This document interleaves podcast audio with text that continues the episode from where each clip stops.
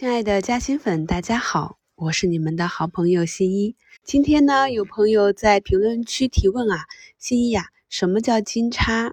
什么叫死叉？今天就来给大家简单的科普一下。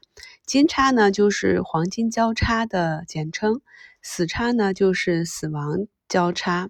那它是投资者分析个股的一个重要方法之一。我们一般说啊，金叉买，死叉卖。这是我们运用的一个基本准则，它一般呢是用在我们看 K 线图的均线，或者是像一些比较常用的技术指标，如 KDJ、MACD、CCI、SAR、RSI 等啊这些表示呃我们个股走势强弱的一些线型的指标。一般来说，不管哪一种指标，它代表的意义都是差不多的。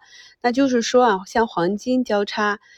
指短期移动平均线向上穿过中期移动平均线，或者中期、短期移动平均线同时向上穿过长期移动平均线的这样一个走势。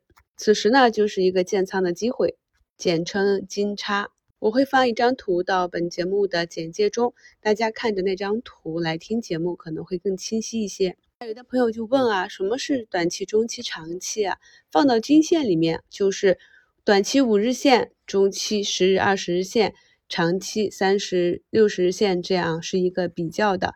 那在我们下面的像 KDJ、MACD 这些指标里面，它也有些线，它其实的这个线啊也是代表长中短期。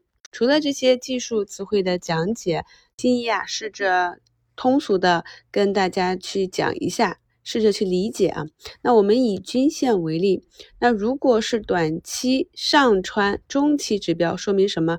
说明原来的短期的均线啊，五均在十均之下，那它就是一个短期空头，也就是。近十个交易日平均买入的投资者的这个持股成本要高于近五个交易日的投资者的持股成本，是不是股价是下跌的呀？那如果均线向上拐头，五日线往上拐头了，说明什么？说明这个成本慢慢变高了，也就是说明这个股价在往上运行。那当五日线交叉十日线的时候，说明此时在这个点往前推。五个交易日和十个交易日，这些投资者他的平均持股股成本是一样的。那如果五日线上穿了十日线，继续上行的话，就是说明后期再买入的这些短期的持股者，他的成本就要高于前十个交易日持股的平均成本，是不是说明前面买入的投资者获利了？而近期或者以后再去买入这只股票的。投资者要花更多的、更高的成本，那也就是一个空头转多头啊，市场短期转多了。与此相反啊，那么死亡交叉，简称死叉，也是一样的道理，就是当我们短期的或者中期的这些移动平均线啊向下交叉到了比它更长期的这根均线或者这根指标线，那就意味着股价跌破了更长一个周期的。投资者的平均成本是不是大家就亏钱了呀？那就是一个多转空，所以从这个层面上就能更好的帮助我们理解为什么我们说金叉买死叉卖。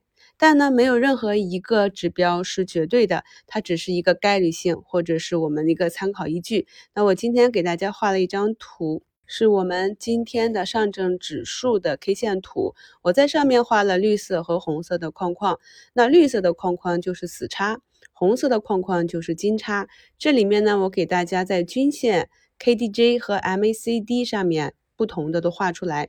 那如果是在零轴啊。零轴就是中间那个水平线，零轴下方金叉叫零轴下金叉的话，说明这个股票的走势逐渐的开始走强了。